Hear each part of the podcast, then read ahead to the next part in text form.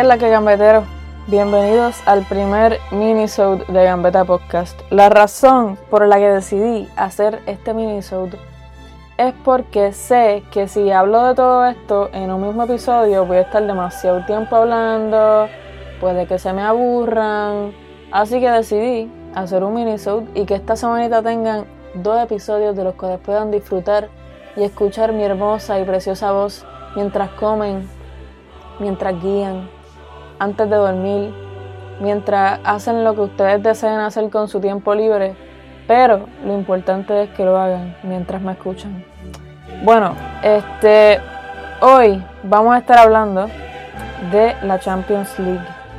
Específicamente de los trofeos que se repartieron este pasado miércoles 28 de agosto y de este cómo quedaron los equipos que van a estar eh, participando de la Champions League 2019-2020.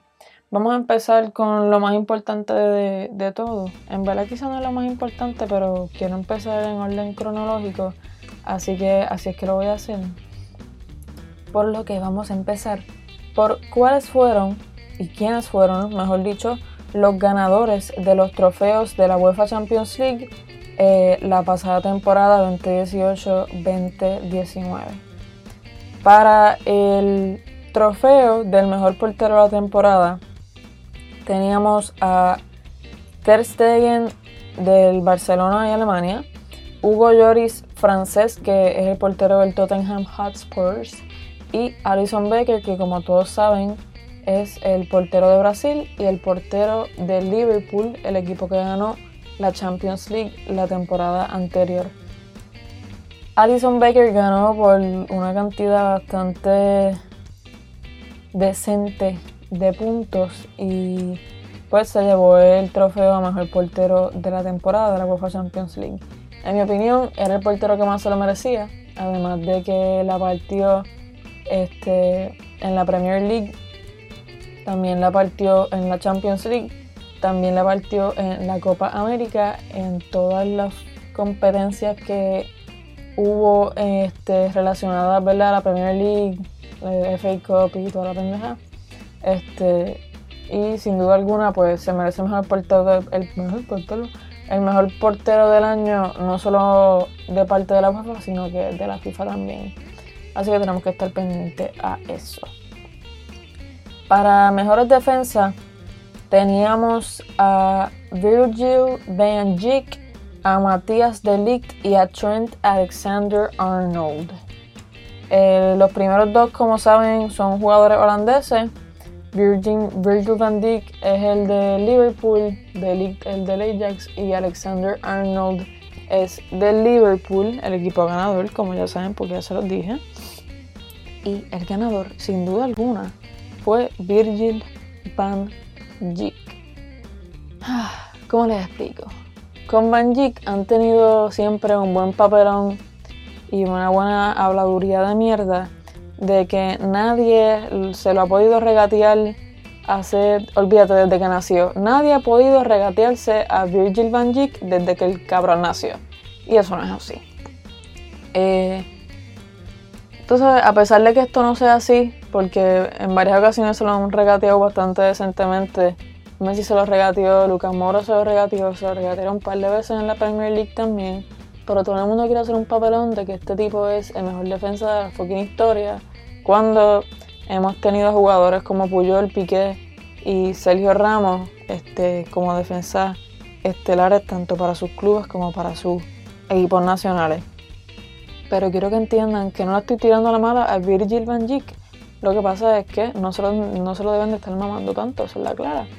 Pero el jugador, sin lugar a dudas, se iba a, a ganar el mejor defensa del año para la UEFA Champions League. Fue el defensa más importante y los jugadores también más importantes para el Liverpool en su búsqueda para la sexta Champions League que la pudieron conseguir al fin y muy merecido este premio para el jugador holandés. Para mejor mediocampista teníamos a eh, Henderson, el capitán del Liverpool, Christian Eriksen del Tottenham y Frankie de Jong del Ajax. Como ya saben, Frankie de Jong se ganó este trofeo.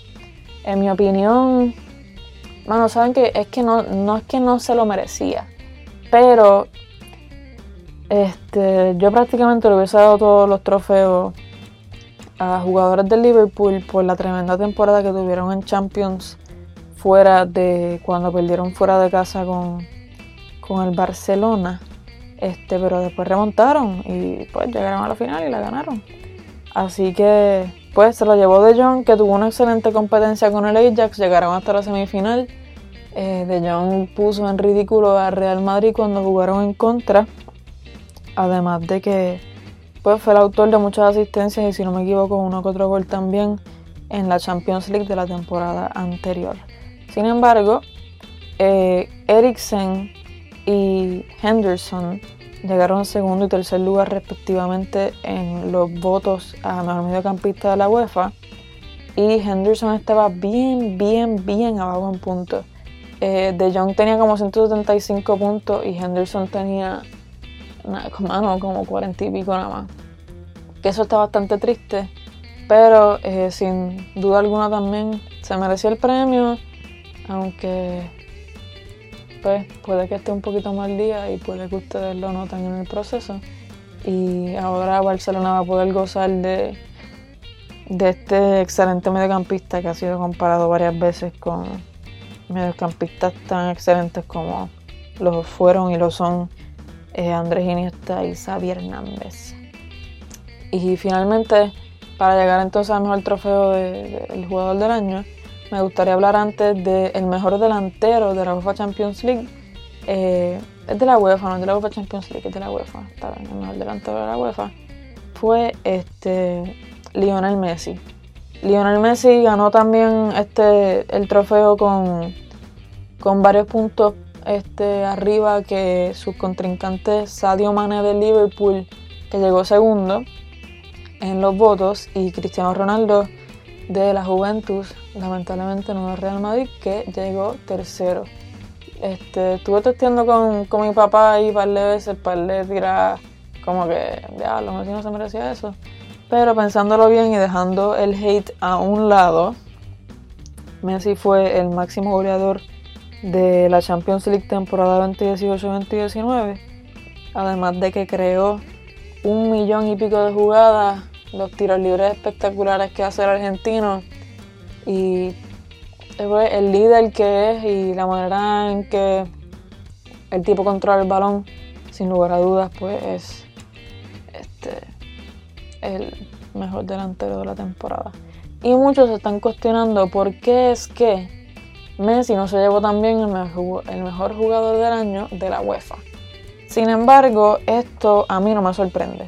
Siendo estos ¿verdad? trofeos que está dando la UEFA, y Messi lamentablemente no ha podido ganar la Champions este, hace unos tres años, si no me equivoco, cuatro años ya.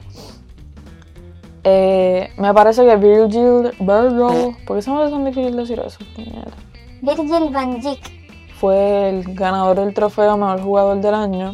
Es el primer defensa y el primer jugador de la Premier League, según leí, que se lleva este trofeo. Y por, ahorita mismo leí un, un tweet que decía que cómo era posible que, que un defensa se llevara mejor jugador del año compitiendo contra Messi.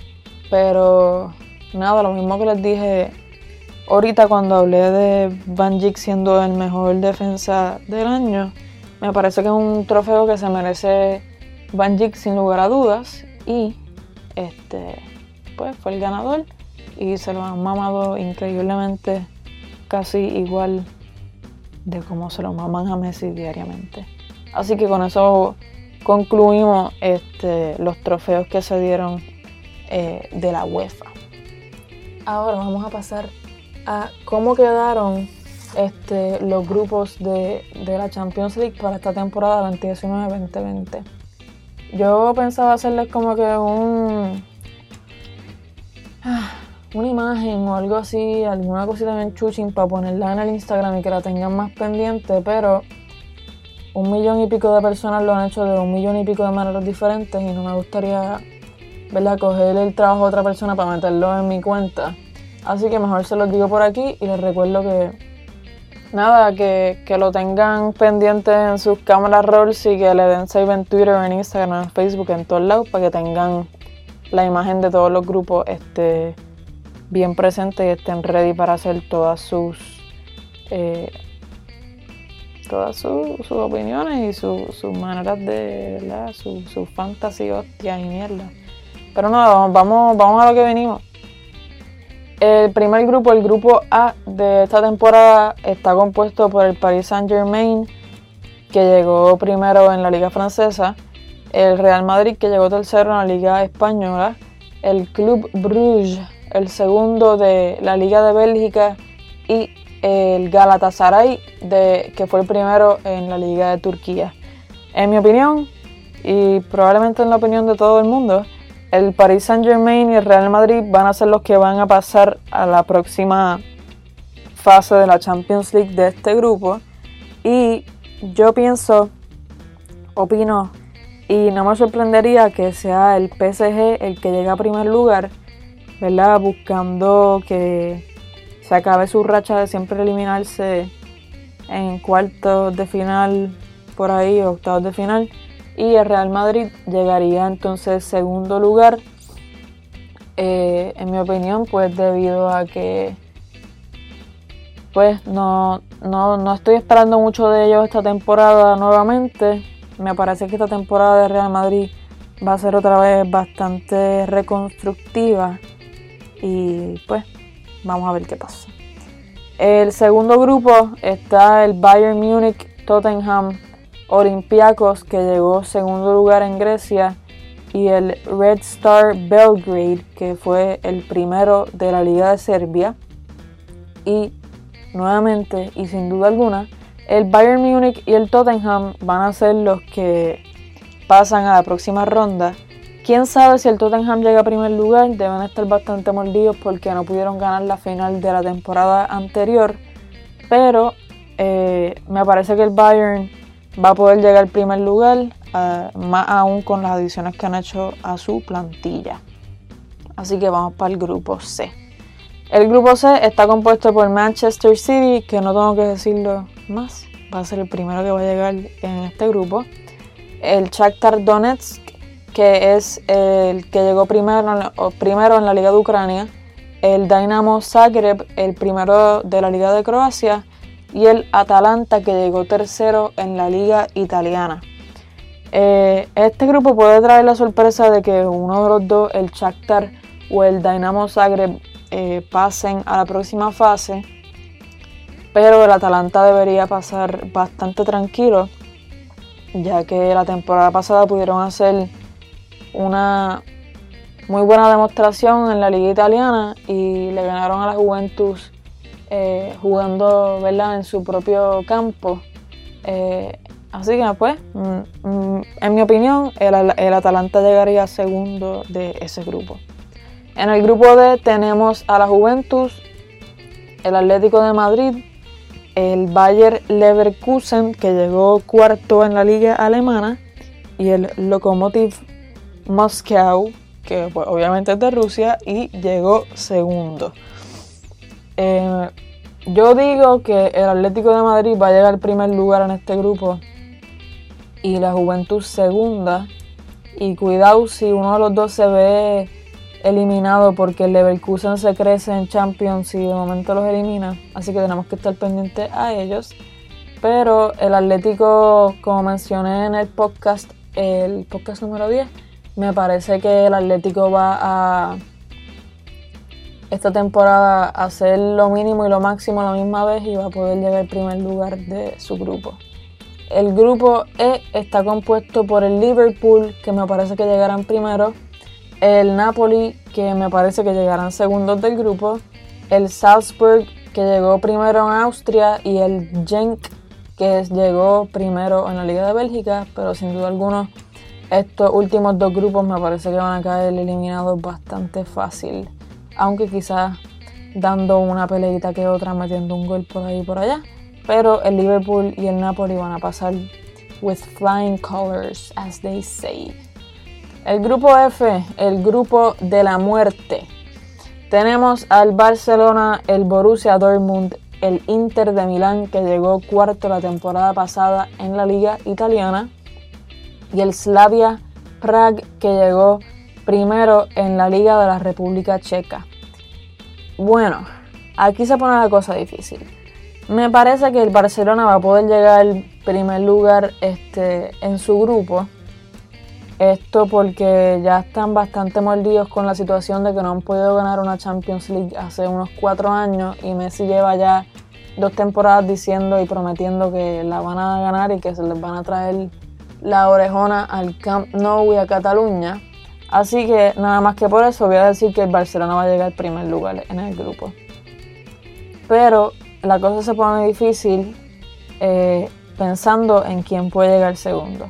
Sin duda alguna, el Slavia Prague no va eh, a clasificar para la próxima ronda, pero entre el Dortmund y el Inter no estoy muy segura de quién va a pasar.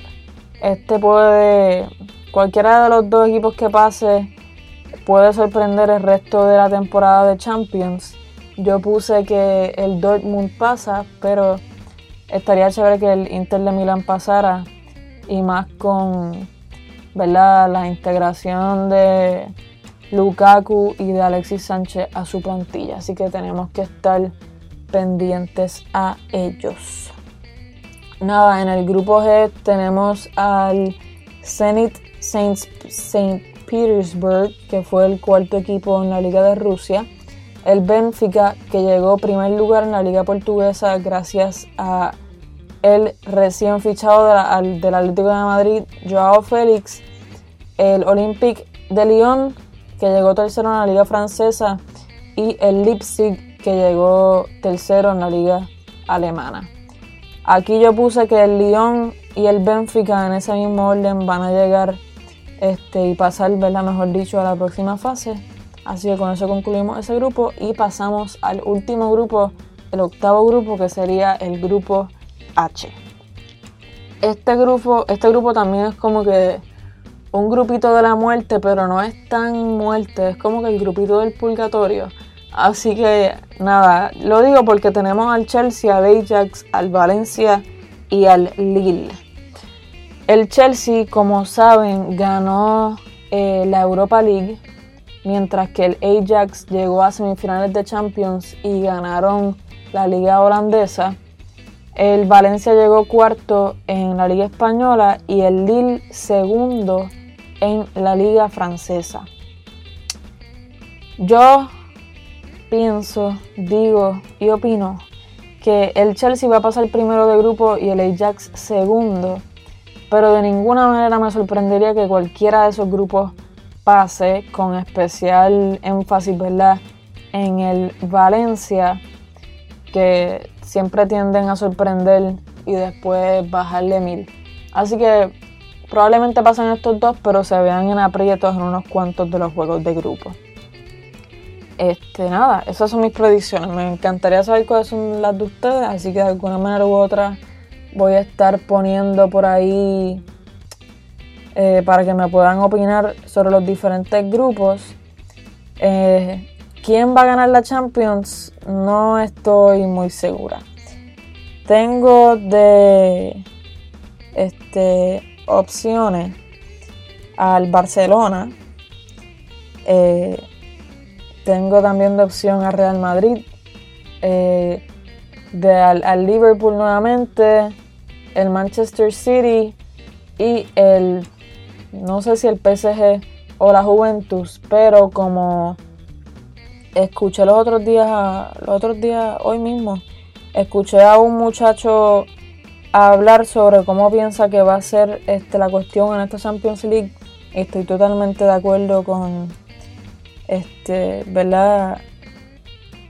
Cómo van a, diablo, a surgir esta Champions. Y me parece que los equipos grandes van a poder nuevamente entrar a, a, la, mano, estoy bien trabada. Los equipos grandes van a poder entrar nuevamente al podio, Eso, eso quería decir. Y no me sorprendería si el Barcelona al fin se ajusta los pantalones y gana. O si el Manchester City hace lo mismo y Pep Guardiola por fin puede ganar una Champions League con el Manchester City.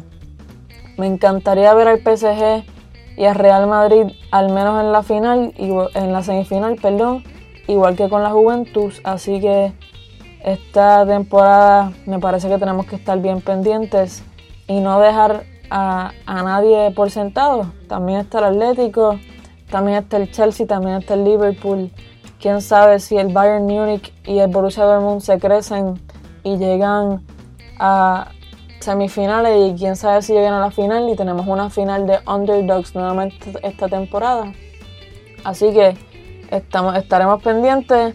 Eh, próximamente les diré la fecha de cuándo empiezan los juegos de la Champions League, pero ya son prontitos este, en septiembre, si no me equivoco. Y recuerden, por favor, escuchar el episodio número 10 antes de que salga el 11 este próximo viernes. Y prepárense para todo lo que viene. Espero que hayan podido ver todos los juegos de este weekend, que se los hayan disfrutado, que me estén dando follow en Gambeta Podcast allá por Twitter, Facebook e Instagram. Y nos vemos el viernes, ya no es la semana que viene, Corillo. Nos vemos el viernes. Este, antes de terminar, me gustaría darle, ¿verdad? Y establecer un crédito a la Champions League porque vamos a estar usando el himno Champions League en este podcast. Así que Corillo, nos vemos. Natalia out.